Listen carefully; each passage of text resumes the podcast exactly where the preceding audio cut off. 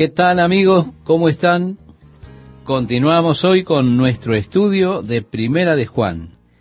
Y al comenzar el capítulo 5, Juan nos dice, Todo aquel que cree que Jesús es el Cristo, es nacido de Dios. Efectivamente, Jesús habló de nacer de Dios. Él le dijo a Nicodemo, es necesario que nazcas de nuevo, diciéndole que era necesario para él tener un nuevo nacimiento, si quería entrar al reino de los cielos. En el Evangelio de Juan, en el capítulo 1, nos dice, mas a todos los que le recibieron, a los que creen en su nombre, les dio potestad de ser hechos hijos de Dios, los cuales no son engendrados de sangre, ni de voluntad de carne, ni de voluntad de varón, sino de Dios. Hablando del nuevo nacimiento de este que es un nacimiento espiritual.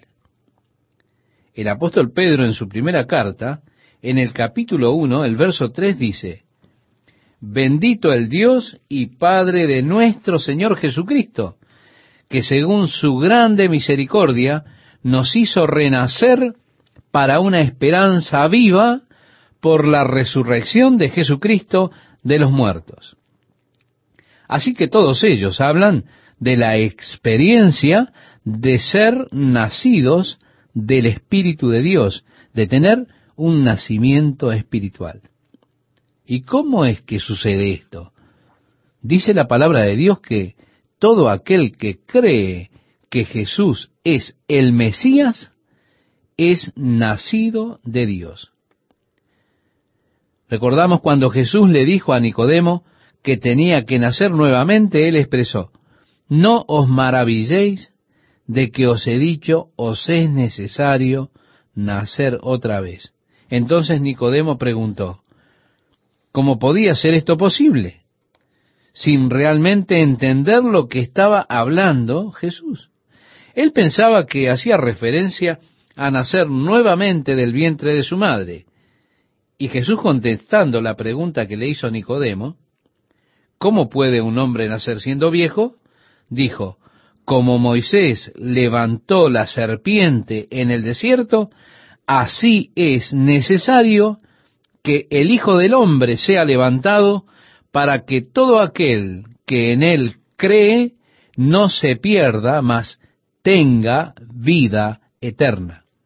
Porque de tal manera amó Dios al mundo que ha dado a su Hijo unigénito, para que todo aquel que en él cree no se pierda, mas tenga vida eterna. Así que Jesús en dos ocasiones dio el método por el cual una persona puede nacer nuevamente. Y esto es posible a través de creer en Cristo como el Mesías. Juan abre el capítulo 5 de su primera carta diciendo, Todo aquel que cree que Jesús es el Cristo es nacido de Dios. Ahora bien, aquí en el capítulo 5 entramos en la tercera sección del libro. Preste atención, estimado oyente. En la primera sección, Juan revela a Dios como luz. En la segunda sección, Juan le revela como amor. Y en esta tercera y última sección del libro, él ha de presentar a Dios como vida. Sí, Dios es luz, Dios es amor y Dios es vida. Ahora leemos, y todo aquel que ama al que engendró, esto se refiere a que hemos sido engendrados por Dios. Y si usted ama a Dios, entonces dice Juan que ama también al que ha sido engendrado por él.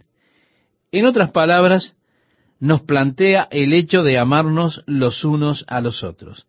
Jesús dijo, en esto conocerán los hombres que sois mis discípulos, si tuviereis amor los unos por los otros.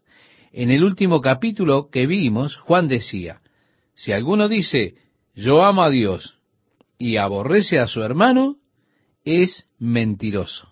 Pues el que no ama a su hermano a quien ha visto, ¿cómo puede amar a Dios a quien no ha visto? Entonces, de nuevo, Juan está enfatizando sobre este punto. Al decir, todo aquel que cree que Jesús es el Cristo, es nacido de Dios. Y todo aquel que ama al que engendró, ama también al que ha sido engendrado por él. En esto conocemos que amamos a los hijos de Dios cuando amamos a Dios y guardamos sus mandamientos. Pues este es el amor de Dios, que guardemos sus mandamientos. El apóstol Juan a lo largo de la epístola ha estado dándonos una especie de test, una especie de prueba. Un test acerca de cómo es que podemos saber que conocemos y acerca de cómo podemos saber que amamos a Dios. Esto es realidad cuando guardamos sus mandamientos. Jesús dijo, el que me ama, mi palabra guardará, y mi Padre le amará, y vendremos a él, y haremos morada con él. Guardando los mandamientos de Dios, usted podrá decir, amo a Dios. Pero si no los guarda, entonces sus palabras son inconsistentes con su vida, con sus acciones. Y es importante que ambas estén en consonancia, pues van de la mano.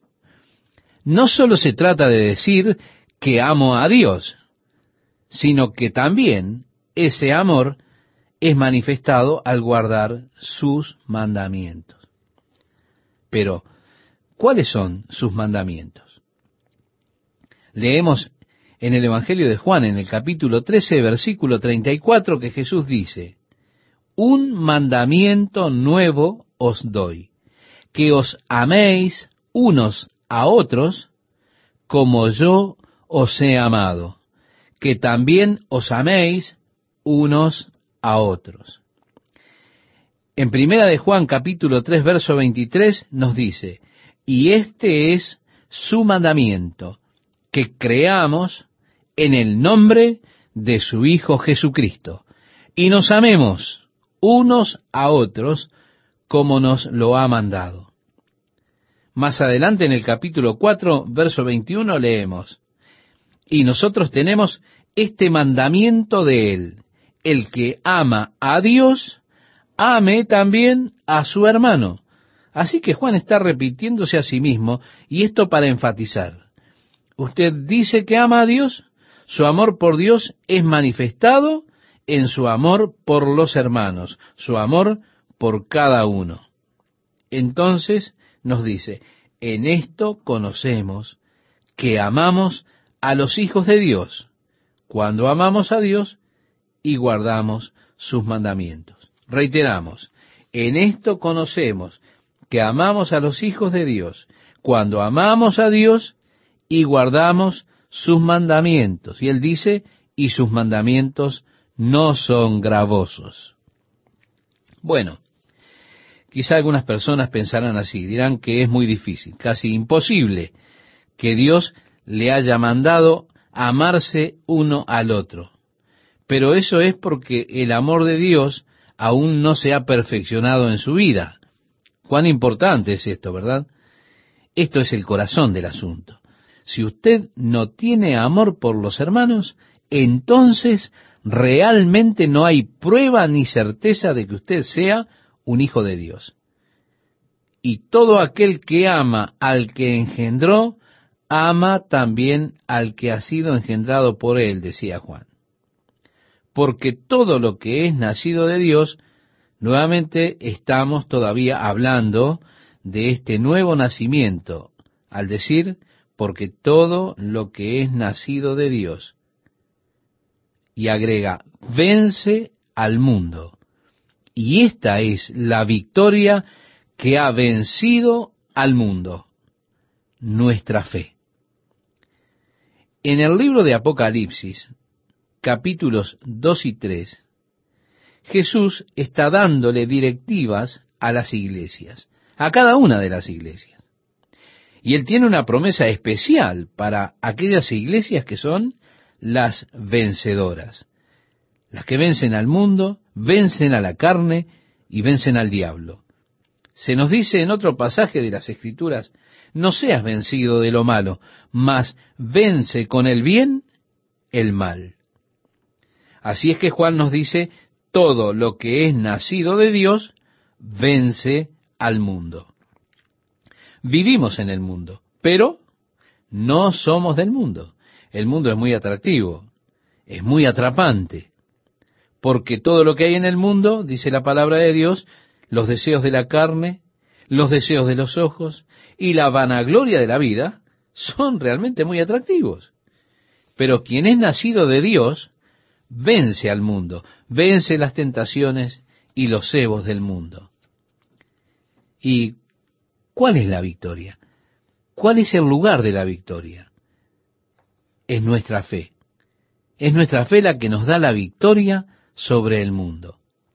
Ahora Juan prosigue diciendo, y le pido que preste atención, estimado oyente, ¿quién es el que vence al mundo sino el que cree que Jesús es el Hijo de Dios? Bien, un poco antes, Él nos ha dicho que cualquiera que cree que Jesús es el Cristo es nacido de Dios. Ahora, ¿quién es el que vence al mundo? el que cree que Jesús es el Hijo de Dios. Ve, estimado oyente, ambas cosas van juntas. El hecho de que Jesús es el Mesías es la prueba que Él es el Hijo de Dios. Dios prometió que Él enviaría a su Hijo como el Mesías. La promesa hecha por el profeta Isaías fue, porque un niño nos es nacido, hijo nos es dado, y el principado sobre su hombro, y se llamará su nombre admirable, consejero, Dios fuerte, Padre eterno, príncipe de paz. Y si usted lee los escritos rabínicos de los primeros rabinos, ellos creían que el Mesías debía ser el Hijo de Dios. Esto está en sus escritos. Recuerda cuando Jesús dijo a sus discípulos, ¿quién decís que soy yo? Pedro dijo, eres el Cristo, el Hijo de Dios viviente. ¿Se da cuenta, estimado oyente? Ambos conceptos están ligados. Cuando Jesús estaba delante del sumo sacerdote, siendo inquirido por éste, el sumo sacerdote le dijo, ¿eres el Cristo? dínoslo llanamente, te lo imploro por el Dios vivo, dínoslo, ¿eres el Mesías? Y Jesús dijo, tú lo has dicho. ¿Lo ve? Ahí estaban ambos ligados. El Mesías es el Hijo de Dios. Ahora bien, ha habido un cambio radical en las creencias de los rabinos modernos con respecto a aquellos rabinos antiguos. Hoy los rabinos le dirán que la razón por la cual rechazan a Jesús como Mesías es porque él proclama ser el Hijo de Dios. Y le dirán que ellos no creen que el Mesías sea Hijo de Dios. ¿Por qué? Y porque Moisés dijo, profeta de en medio de ti, de tus hermanos, como yo, te levantará Jehová tu Dios. A él oiréis. Por lo tanto, ellos dicen, Moisés fue un hombre. El Mesías tendrá que ser un hombre. Así que este es un nuevo concepto que los rabinos han asumido y ya no creen más lo que los primeros rabinos creían, que Jesús sería el Hijo de Dios. No obstante, tienen gran dificultad con la profecía de Isaías, donde Dios dice lo que hemos leído anteriormente, porque un niño nos es nacido, hijo nos es dado, y en el libro de Hebreos, en el capítulo 1, verso 8, nos dice, Mas del Hijo, dice, tu trono, oh Dios, por el siglo del siglo. Cetro de equidad es el cetro de tu reino. Lo interesante de esto es cuando se le pregunta a un rabino si él es un hombre, ¿cómo le reconocerán como Mesías? Ellos dicen, Él nos guiará en la reconstrucción del templo. Interesante, porque Daniel profetizó en cuanto a que el príncipe de las gentes vendría, el cual pondría la abominación desoladora, que este príncipe de las gentes que vendrá hará un pacto con la nación de Israel y sin duda el convenio incluirá la reconstrucción del templo, el cual hará que los judíos lo aclamen a él como el Mesías. Jesús dijo, yo he venido en nombre de mi Padre y no me recibís. Si otro viniere en su propio nombre, a ese recibiréis. Así que la idea del Mesías está ligada a la de Hijo de Dios. Esto en las Escrituras. Y así era creída por los primeros rabinos. En cambio, esto es algo de épocas recientes. Esto que ellos hayan cambiado sus creencias, debido, claro, al deseo de fortificar su posición de que Jesús no era el Mesías. Pero Juan dice, ¿quién es el que vence al mundo sino el que cree que Jesús es el Hijo de Dios? Antes nos ha dicho, todo aquel que cree que Jesús es el Cristo es nacido de Dios. Ahora, hablando de Jesús, Juan nos dice, este es Jesucristo, que vino mediante agua y sangre, no mediante agua solamente, sino mediante agua y sangre. Y el Espíritu es el que da testimonio, porque el Espíritu es la verdad. ¿Cómo sabemos esto? Porque el Espíritu ha dado testimonio a nuestros corazones. El Espíritu de Dios testifica a nuestro corazón de que somos hijos de Dios. Y es el Espíritu de verdad el que pondrá la verdad en tu corazón de que Jesús es el Hijo de Dios. Ahora, ¿qué significa vino mediante agua y sangre? Recordamos que cuando Jesús fue crucificado, como era el día en el que preparaban el sabbat, no querían que los cuerpos estuviesen colgando de un madero en ese día. Por lo tanto, vinieron a Pilato pidiendo permiso para quebrar las piernas de aquellos que estaban colgando de las cruces y de esa manera entonces acelerar su muerte. La muerte por crucifixión era frecuentemente una muerte por asfixia o por sofocación. Colgando de la cruz es difícil mantener la respiración al comenzar a rendirse los músculos de su cuerpo. Los huesos comienzan a descoyuntarse, es difícil tomar aire. Y había un bloque al cual los pies eran clavados. Las rodillas estaban ligeramente torcidas. Y para tomar aire, el crucificado tenía que empujarse en contra un clavo en sus pies para jalarse hacia arriba, de modo que pudiese abrir los pulmones y así respirar y luego, por supuesto, vendría una especie de colapso nuevamente. Pero al jalarse hacia arriba podría tomar otra bocanada de aire.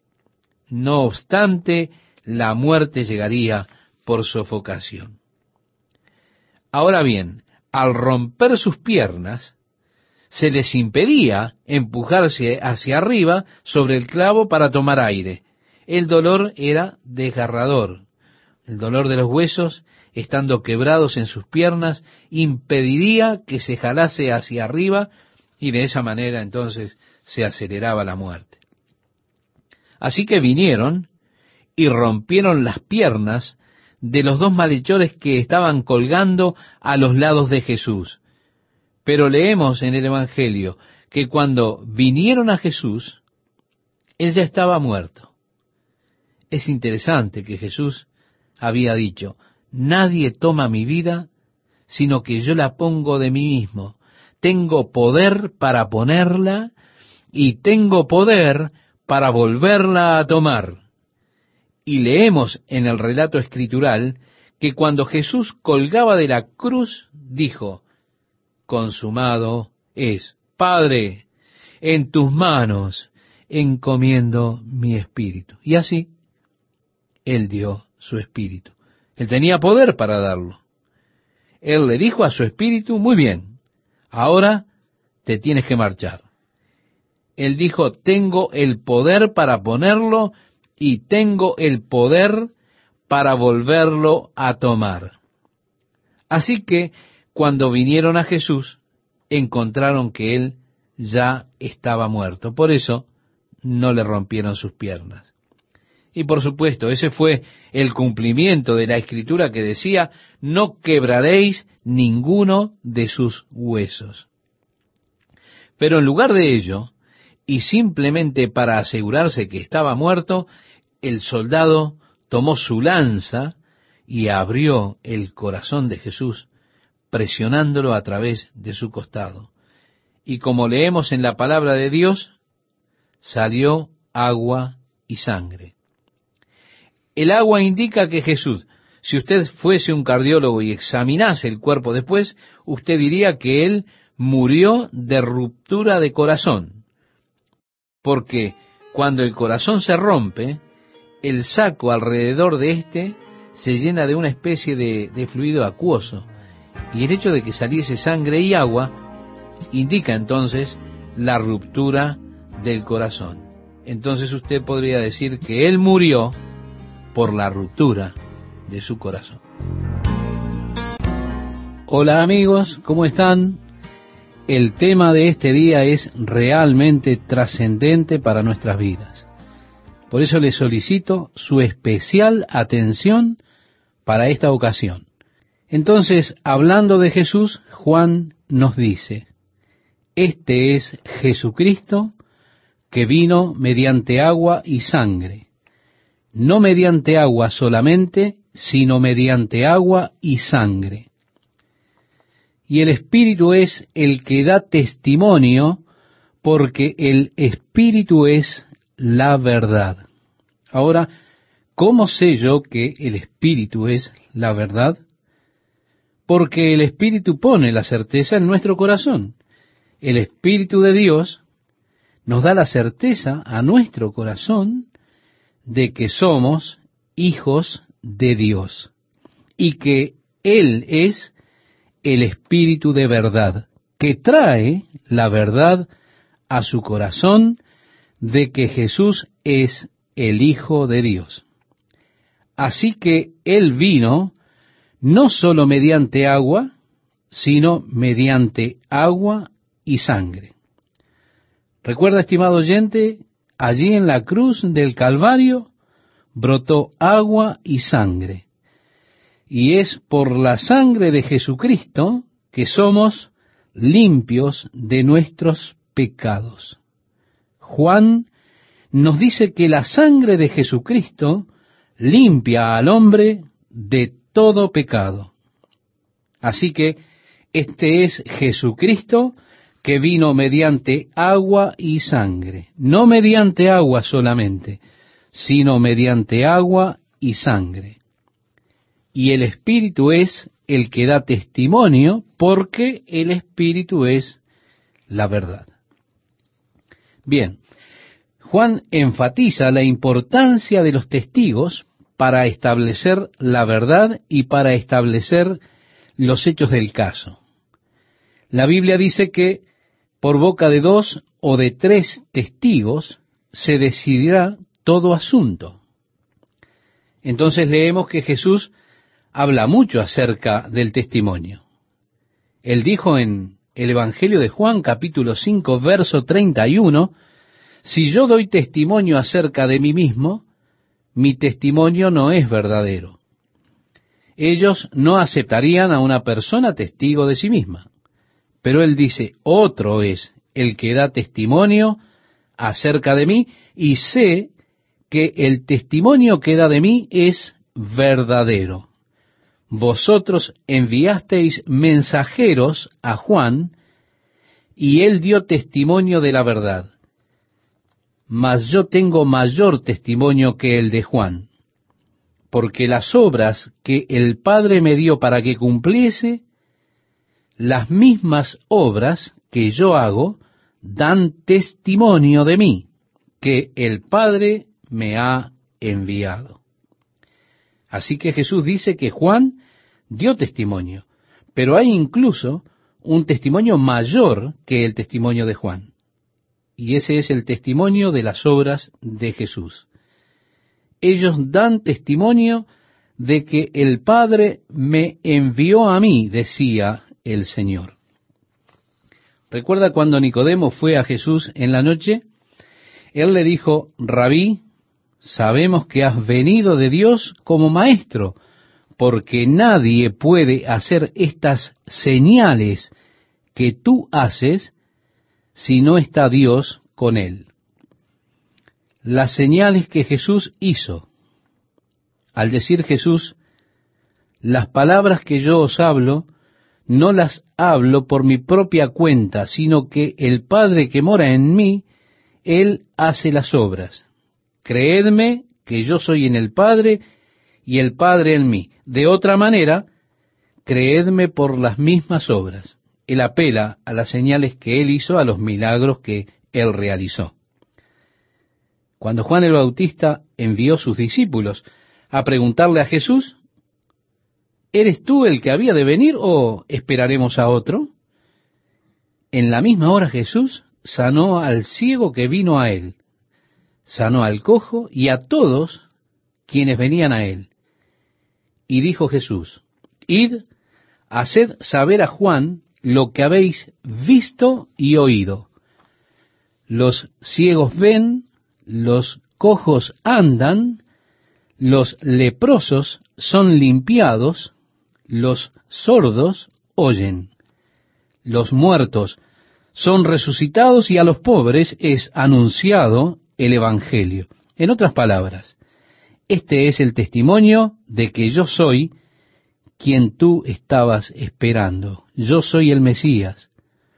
Jesús continúa diciendo, también el Padre que me envió ha dado testimonio de mí.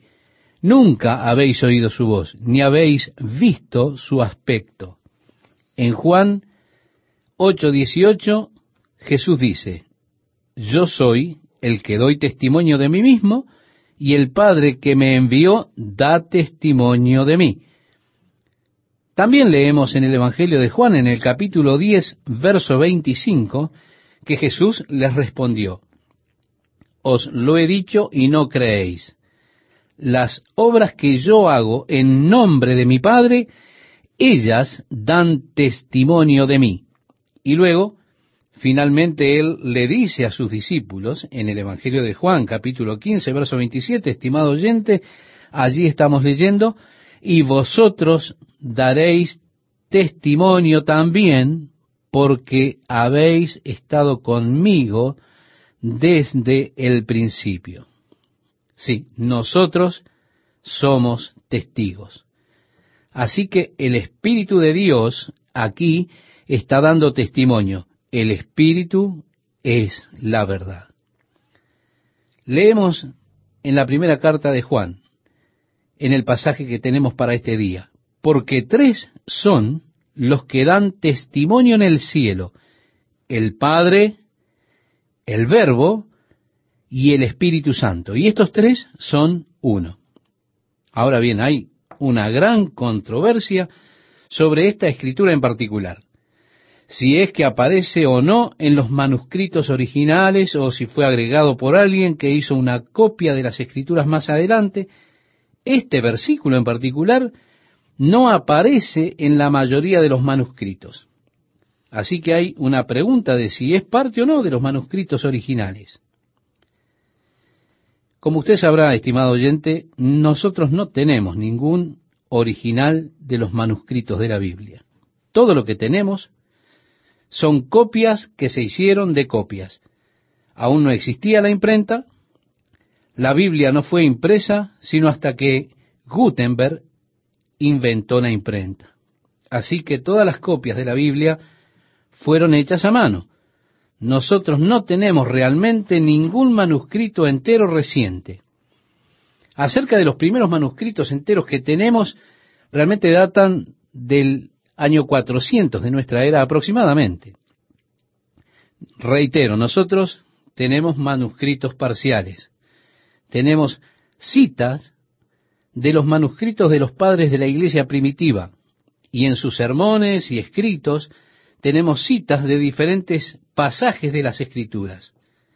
Así, juntando todos los fragmentos, las partes del manuscrito, ellos compilaron de la mejor manera posible lo que se conoce como el texto recibido o textus receptus, o la mayor parte de los textos, tomando lo que la vasta mayoría de esos antiguos textos dicen y ateniéndose a lo que dictan la mayoría. Hay otra escuela de pensamiento liderada por Westcott y Hort que dicen que el manuscrito completo más antiguo es el real y esto viene a ser el códice sinaítico. Y existe la interrogante sobre el valor y la autenticidad del códice sinaítico. Ellos creen que se hicieron muchas correcciones en ese manuscrito, pero el lado opuesto dice, no, hay agregados en el texto recibido. Así que, sea que haya correcciones o agregados, es una posición que toman los estudiosos. Y nosotros, estimado oyente, vamos a dejarlos que ellos argumenten sobre eso. Ahora, yo quiero decir esto. Existe la pregunta de si este versículo particular es parte o no del manuscrito original de Juan que nosotros no tenemos, porque no se encuentra en la mayoría de los manuscritos. Hay solo un manuscrito donde fue encontrado este texto, pero lo que declara es consistente con el resto de las escrituras. Como Pablo le escribió a Timoteo en la primera carta, en el capítulo 3, verso 16, dice así, Grande es el misterio de la piedad. Dios fue manifestado en carne, justificado en el Espíritu.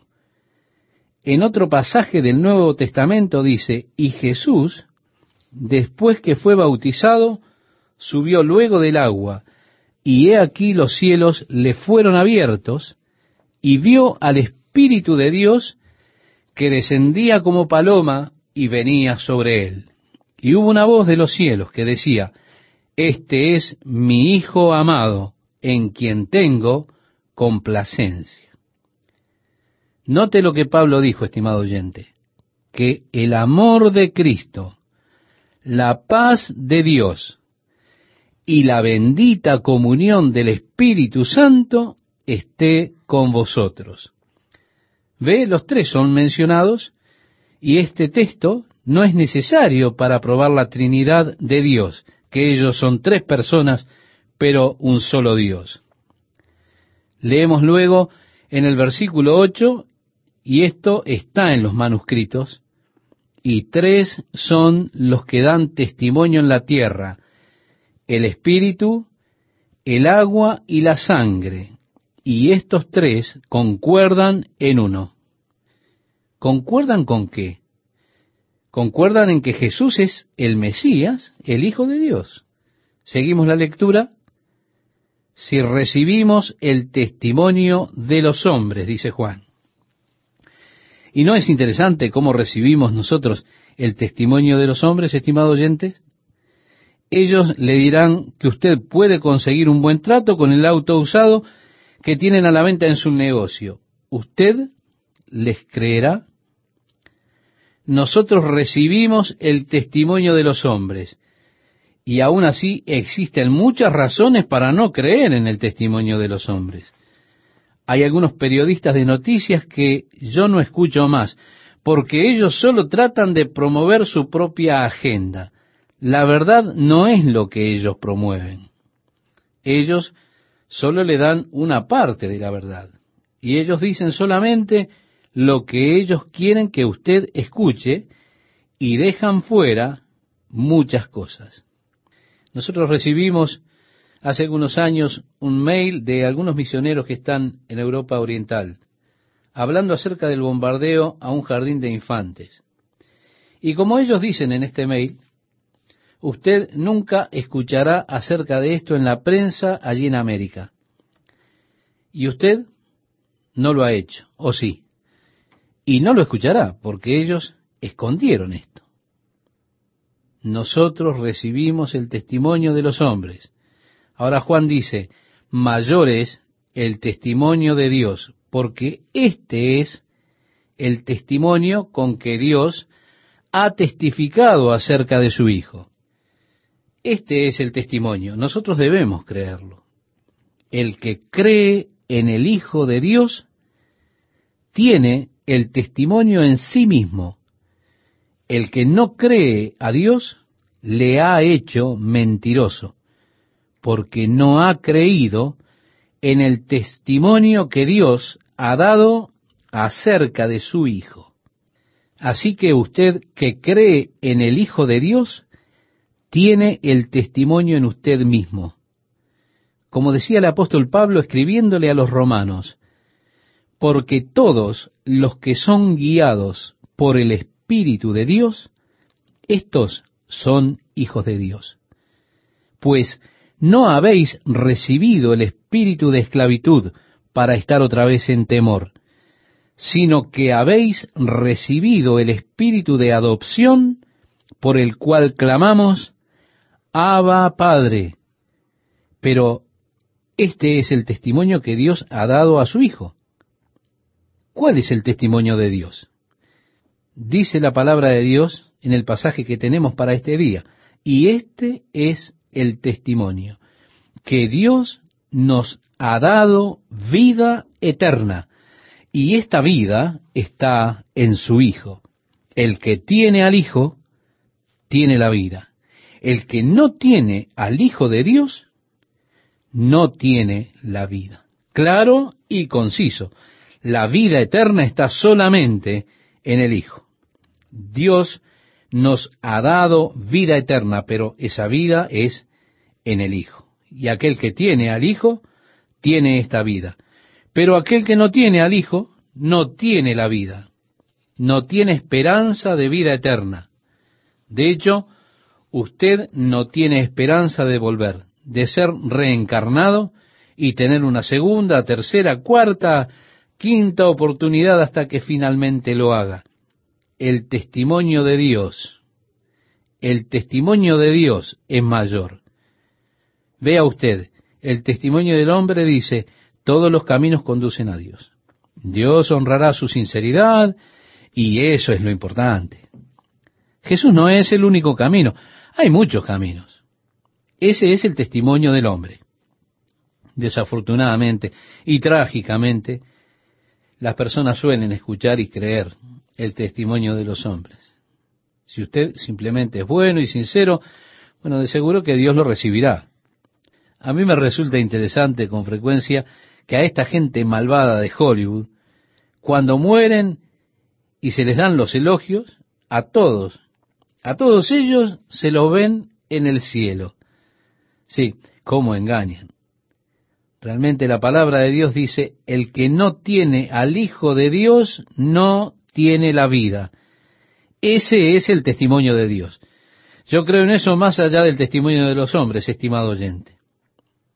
Ahora Juan dice, estas cosas os he escrito a vosotros que creéis en el nombre del Hijo de Dios, para que sepáis que tenéis vida eterna y para que creáis en el nombre del Hijo de Dios. Dos cosas. Él ha escrito estas cosas para que usted crea en Jesucristo. Él ha escrito esto para que usted tenga la seguridad de ser salvo. Es interesante que hay muchas personas que creen que usted no puede tener la seguridad de su salvación hasta que muera. Yo digo, qué horrible momento para descubrirlo, ¿verdad? Yo no quiero esperar a morir, yo quiero la seguridad ahora.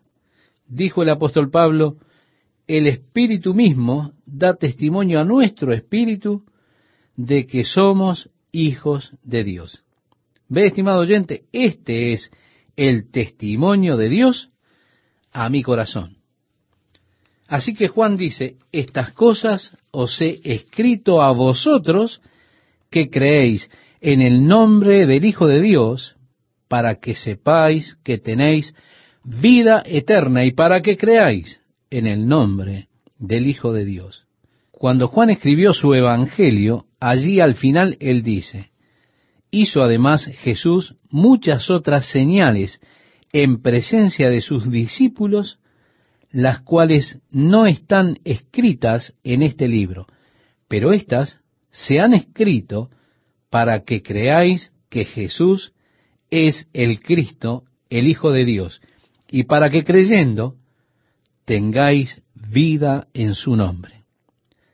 Juan siempre tuvo un propósito al escribir su Evangelio y al escribir sus cartas. Y ese es el propósito de ofrecerle a usted la fe, es decir, la certeza de que Jesús es el Mesías prometido por Dios. Y Juan dio el testimonio en su Evangelio. Él seleccionó varios milagros de Jesús para probar que Él era el Mesías. Luego dice en su primera carta, y esta es la confianza que tenemos en Él. Nosotros tenemos la convicción de que somos sus hijos. Ahora, nosotros tenemos confianza en nuestras oraciones. Pero ¿de dónde viene la confianza? Nosotros leemos lo que dice Juan, y esta es la confianza que tenemos en Él, que si pedimos alguna cosa conforme a su voluntad, Él nos oye. Nosotros tenemos esta confianza. Si le pido algo a Dios, acorde con su voluntad, entonces Él me oye. Pero, ¿qué declaración calificativa? Conforme a su voluntad. Muchas cosas que pedimos no son conforme a su voluntad. Tantas cosas que pedimos según nuestra voluntad, pero Dios nunca pensó en la oración como un instrumento por el cual yo pueda hacer mi propia voluntad aquí en la tierra. La oración debe ser un instrumento por el cual cooperamos con Dios para hacer que se cumpla su voluntad en la tierra. Y es por eso que cuando Jesús oró en el jardín, decía, Padre mío, si es posible, pase de mí esta copa, pero no sea como yo quiero, sino como tú. En otra ocasión Jesús les dijo a sus discípulos, mi comida es que haga la voluntad del que me envió y que acabe su obra. Y el motivo de la oración debe ser siempre que la voluntad de Dios sea hecha. Mire, estimado oyente, yo tengo un acuerdo con Dios, y este acuerdo es así. Si yo le pido a Dios algo que no sea conforme a su voluntad, que Él simplemente lo ignore. Y si yo me molesto y comienzo a hacer tratos, me enojo o pongo mala cara, simplemente que Él lo ignore. Yo quiero que Él haga lo que Él sabe que es lo mejor. Algunas veces yo creo saber qué es lo mejor y después descubro que no lo sé. Cuanto más viejo me pongo, más me doy cuenta. Siempre debo decir, cumple tu voluntad en mí, haz tu voluntad a través de mí. Así, estimado oyente, tenemos esta confianza en la oración. Si pedimos alguna cosa conforme a su voluntad, Él nos oye.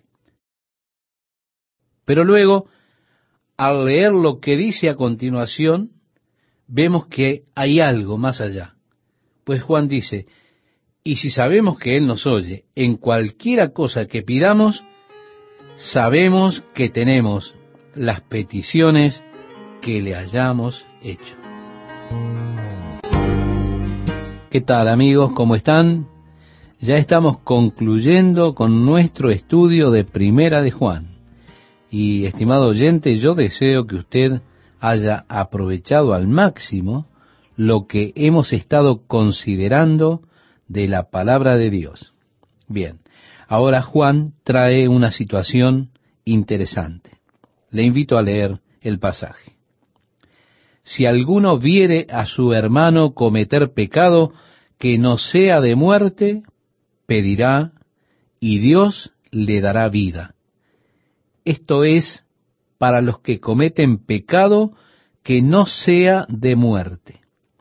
Hay pecado de muerte por el cual yo no digo que se pida, Toda injusticia es pecado, pero hay pecado no de muerte. Ante todo, estimado oyente, pienso que necesitamos definir qué cosa es pecado de muerte. Recordemos que Jesús dijo, Por tanto os digo, todo pecado y blasfemia será perdonado a los hombres, mas la blasfemia contra el Espíritu no les será perdonada. A cualquiera que dijere alguna palabra contra el Hijo del Hombre, le será perdonado, pero al que hable contra el Espíritu Santo, no le será perdonado, ni en este siglo, ni en el venidero. El pecado de muerte entonces es la blasfemia en contra del Espíritu Santo. Pero podemos preguntarnos, ¿qué es la blasfemia en contra del Espíritu Santo? ¿Cómo se le puede blasfemar? Jesús dijo, y cuando Él venga, hablando del Espíritu Santo, estimado oyente, convencerá al mundo de pecado, de justicia y de juicio. De pecado por cuanto no creen en mí. Interesante, ¿no es cierto? Él no dijo de pecado porque están fornicando, de pecado porque están robando, de pecado porque han asesinado o robado un banco. No, sino que él dice de pecado por cuanto no creen en mí. ¿Sabe usted que hay solo un pecado que lo llevará al infierno? Y ese es el pecado de rechazar el testimonio del Espíritu Santo acerca de que Jesucristo murió para llevar sus pecados. Ese es el pecado de muerte. Fallar en creer que Jesús es el Salvador, el Señor, el Mesías, el Hijo de Dios. Recordamos cuando Jesús estaba hablando con Nicodemo en cuanto a renacer. Y le responde la pregunta de, ¿cómo puede el hombre nacer de nuevo? Luego de darle ese pasaje tan familiar de Juan 3:16 que todos conocemos, Jesús le dice, porque no envió Dios a su Hijo al mundo para condenar al mundo, sino para que el mundo sea salvo por él. El que en él cree no es condenado, pero el que no cree ya ha sido condenado porque no ha creído en el nombre del unigénito Hijo de Dios. Y esta es la condenación, que la luz vino al mundo y los hombres amaron más las tinieblas que la luz, porque sus obras eran malas. En otras palabras, Jesús testificó que el pecado que condena al hombre es el pecado de rechazarlo a Él. La provisión de Dios por nuestros pecados es a través de la muerte de Jesucristo. Y Dios no ha hecho ninguna otra provisión que esa. Como mencionamos anteriormente, en el jardín de Getsemaní, Jesús dijo, si quieres, otras versiones dicen, si es posible, pasa de mí esta copa. Si es posible, si la salvación, el perdón de pecados, si esto es posible para que el hombre entre al cielo por cualquier otro camino, Padre, que esta copa pase de mí. Pero, como no era y no es posible, Jesús tomó la copa, Él fue a la cruz. Y el pecado de muerte es rechazar a Jesucristo. ¿Qué quiere decir si alguno viere a su hermano cometer pecado que no sea de muerte, por el cual yo no digo que se pida? Dios cuando nos creó lo hizo para ser su compañero. Una relación significativa. Y por esto es por lo que Él nos dio libre albedrío, libre elección.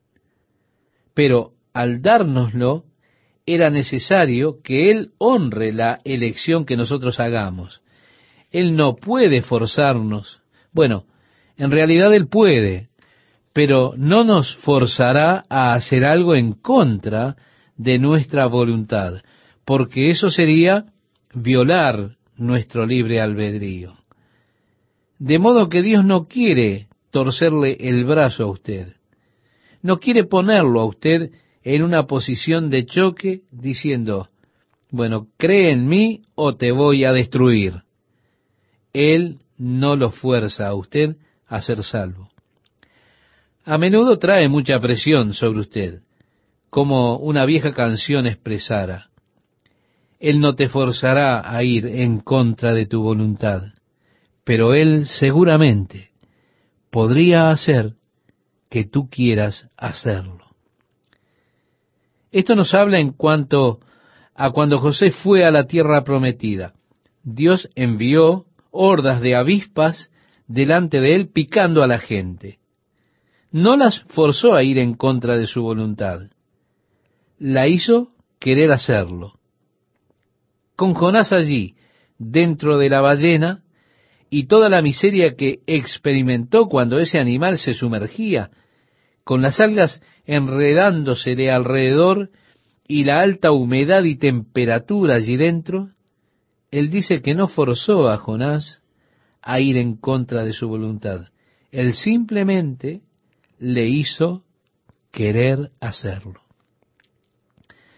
Estimado oyente, a menudo Dios traerá circunstancias en nuestras vidas que estarán diseñadas por Dios para volver nuestros corazones a Él pero Él no tomará a su cargo ese paso final.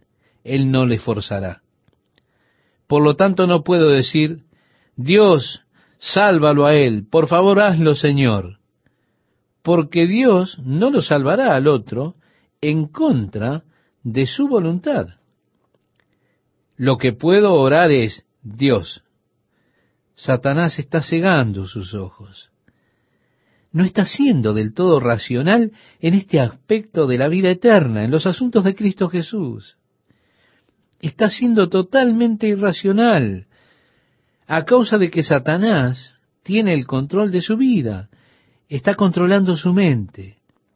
Ha creado este gran prejuicio. Dios impide la obra de Satanás. Libérale, Señor. Libérale de esta coacción del diablo para que él pueda hacer una elección libre. Y así es que hay pecados que no son de muerte.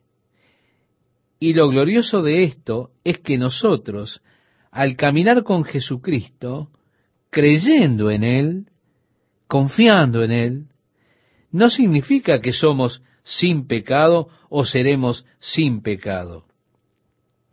Vi en el día de hoy un adhesivo para el paragolpe del automóvil Quizá usted lo haya visto alguna vez.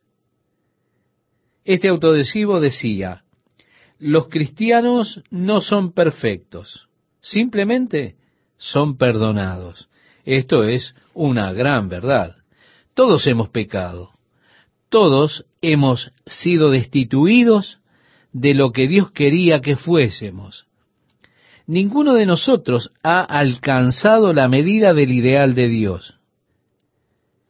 Pero Juan dijo, si confesamos nuestros pecados, Él es fiel y justo para perdonar nuestros pecados y limpiarnos de toda maldad. Porque la sangre de Jesucristo, el Hijo de Dios, limpia al hombre de todo pecado. Qué glorioso lugar para estar confiando en Jesucristo, creyendo en Él, querido oyente. Hay una limpieza continua del pecado, de mis defectos, de mis yerros. Ahora Juan dice, sabemos que todo aquel que ha nacido de Dios no practica el pecado. Algunas traducciones dicen no peca, pero yo creo que es mejor esta traducción que dice no practica o no vive el pecado. Ya no es más la práctica de mi vida. Yo resbalo, yo peco, pero esa no es la práctica de mi vida. Pues aquel que fue engendrado por Dios, dice Juan, y ahora creo que es correcto que aquel esté en mayúscula, puesto que es una referencia directa a Jesucristo, el unigénito Hijo de Dios. Aquel que es engendrado por Dios le guarda, dice allí. En versiones en las cuales aparece él mismo le guarda, la palabra griega para el mismo, si usted va a través del Nuevo Testamento, es traducida como él. Así que creo que en esos casos los traductores se saltearon esto. Pienso que ese él debería estar en mayúscula y que es, reitero, una referencia directa a Jesús. Sabemos que todo aquel que ha nacido de Dios no practica el pecado, pues aquel, es decir, Jesús, que fue engendrado por Dios, Él le guarda, y el maligno no le toca. Qué grandioso lugar para estar, estimado amigo, en Cristo. Pues Jesús dijo, el príncipe del mundo viene, pero nada tiene en mí. Bueno, si estoy en Cristo, entonces Satanás no tiene nada en mí. El maligno no le toca. Hay un ciclo que es realmente enfermo y gira todo el tiempo, al parecer, en la iglesia. Está siempre dando vueltas. Se vuelve importante, luego desaparece. La gente se olvida de lo tonto que es este asunto y lo toman para luego darse cuenta es este asunto del creyente siendo poseído por los demonios y la necesidad de su liberación. Lo llaman el ministerio de liberación. Esto va en contra de esta escritura. El maligno no le toca, dice la palabra de Dios.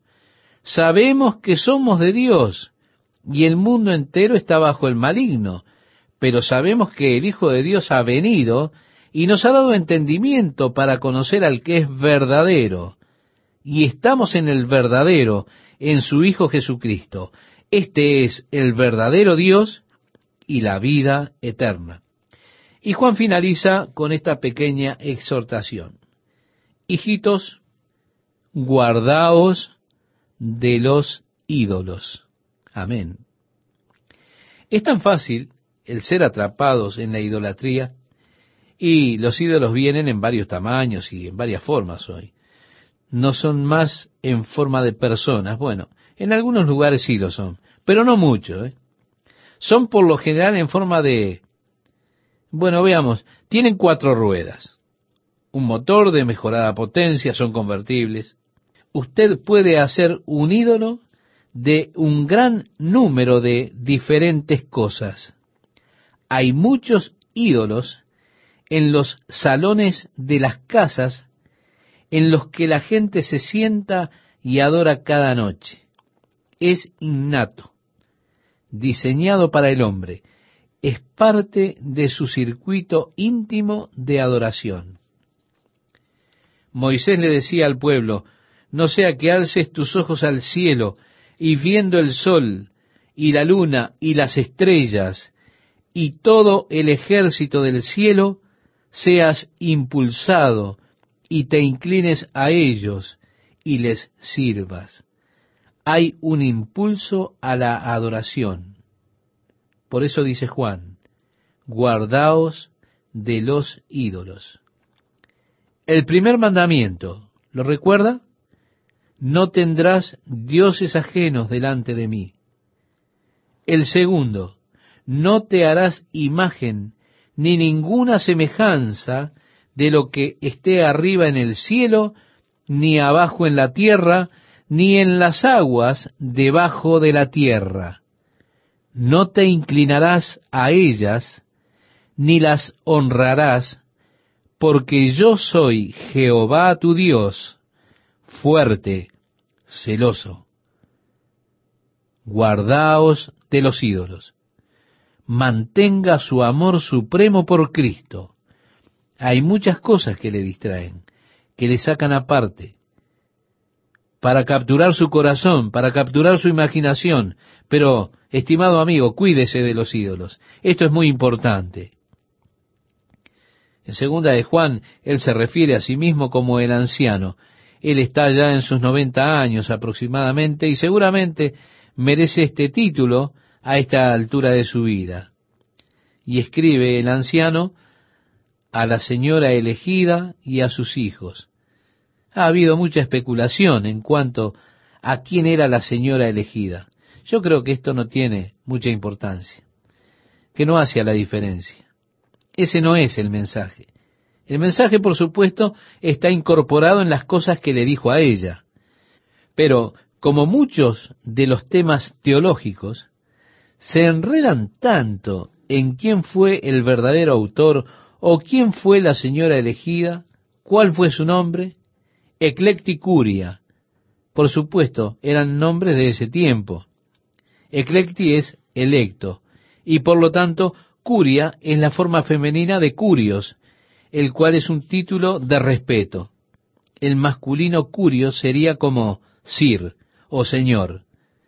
Así que algunos creen que es a la elegida Curia, que su nombre era Curia.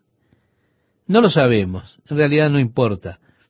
Leemos, y a sus hijos, a quienes yo amo en verdad, o a quienes verdaderamente amo.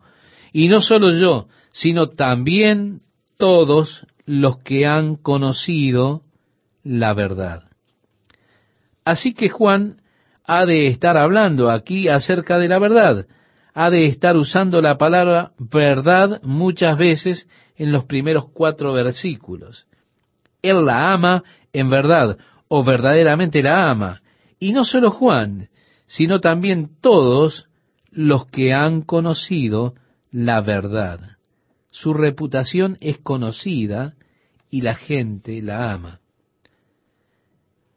A causa de la verdad que permanece en nosotros y estará para siempre con nosotros, sea con vosotros gracia, misericordia y paz de Dios Padre. Así continúa Juan, este pasaje que estamos leyendo. La situación típica de aquellos días en una carta, como escribimos ahora, querido Juan, querida Susana o quien sea, el saludo típico de aquellos días, el encabezamiento de una carta era, gracia y paz sean a ti. Encontrará este a lo largo de todas las cartas que envió Pablo. Es un saludo típico en una carta, en una salutación de aquellos días.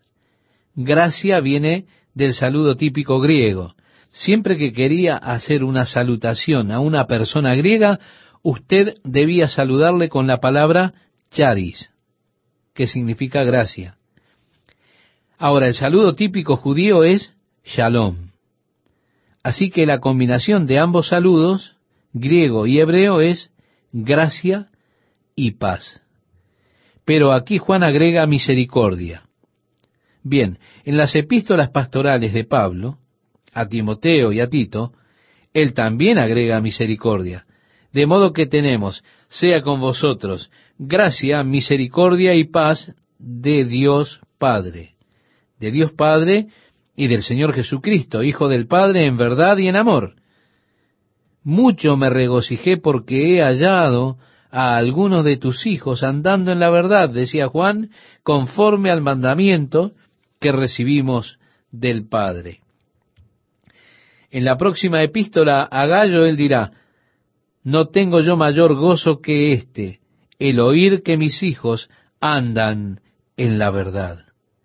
Una de las cosas tristes, amigo oyente, no solo de la iglesia primitiva, sino de la historia de la iglesia es que hay tantos que no siguen en la verdad, no caminan en la verdad. La ruina de la iglesia primitiva fueron los falsos profetas el apóstol Pablo estaba constantemente siendo atacado por personas que estaban volviéndose de la verdad y sacando a otras personas de la verdad. Pablo, escribiéndole a los Gálatas, dijo, Me maravillo de que tan pronto os hayáis vuelto de la verdad. Los falsos maestros no le perdían pisada a Pablo. Ahora es tan típico de las sectas que se concentran en traer personas, cristianos nominales, persuadiéndoles, en lugar de ir y alcanzar a los perdidos, en lugar de ello hacen el cuerpo de la iglesia su blanco para hacer proselitismo hacia su sistema de creencias. Es interesante que la gente guarde estas posiciones tan particulares en cuanto a las escrituras y son tan dogmáticos, tan fuertes en esto, que sienten que usted tiene que estar de acuerdo. Y así que la verdad es, más que salir y ganar a los perdidos para Cristo Jesús, ir a ganar a los creyentes para su forma de creer. Es fácil destacar, reconocer a aquellos que están ganando a los perdidos para el Señor. Un verdadero amor por Jesús le enviará a usted hacia afuera al mundo perdido para ganarlos y persuadirles de recibir a Cristo. Pero siempre habrá quienes solo buscan persuadir gente para su particular manía de creencias y doctrinas. Así es que se alientan con que ellos están caminando en la verdad, no se han apartado de ella, la verdad que ellos recibieron como mandamiento del Padre. Juan dice, y ahora te ruego, Señora, no como escribiéndote un nuevo mandamiento, sino el que hemos tenido desde el principio, que nos amemos unos a otros.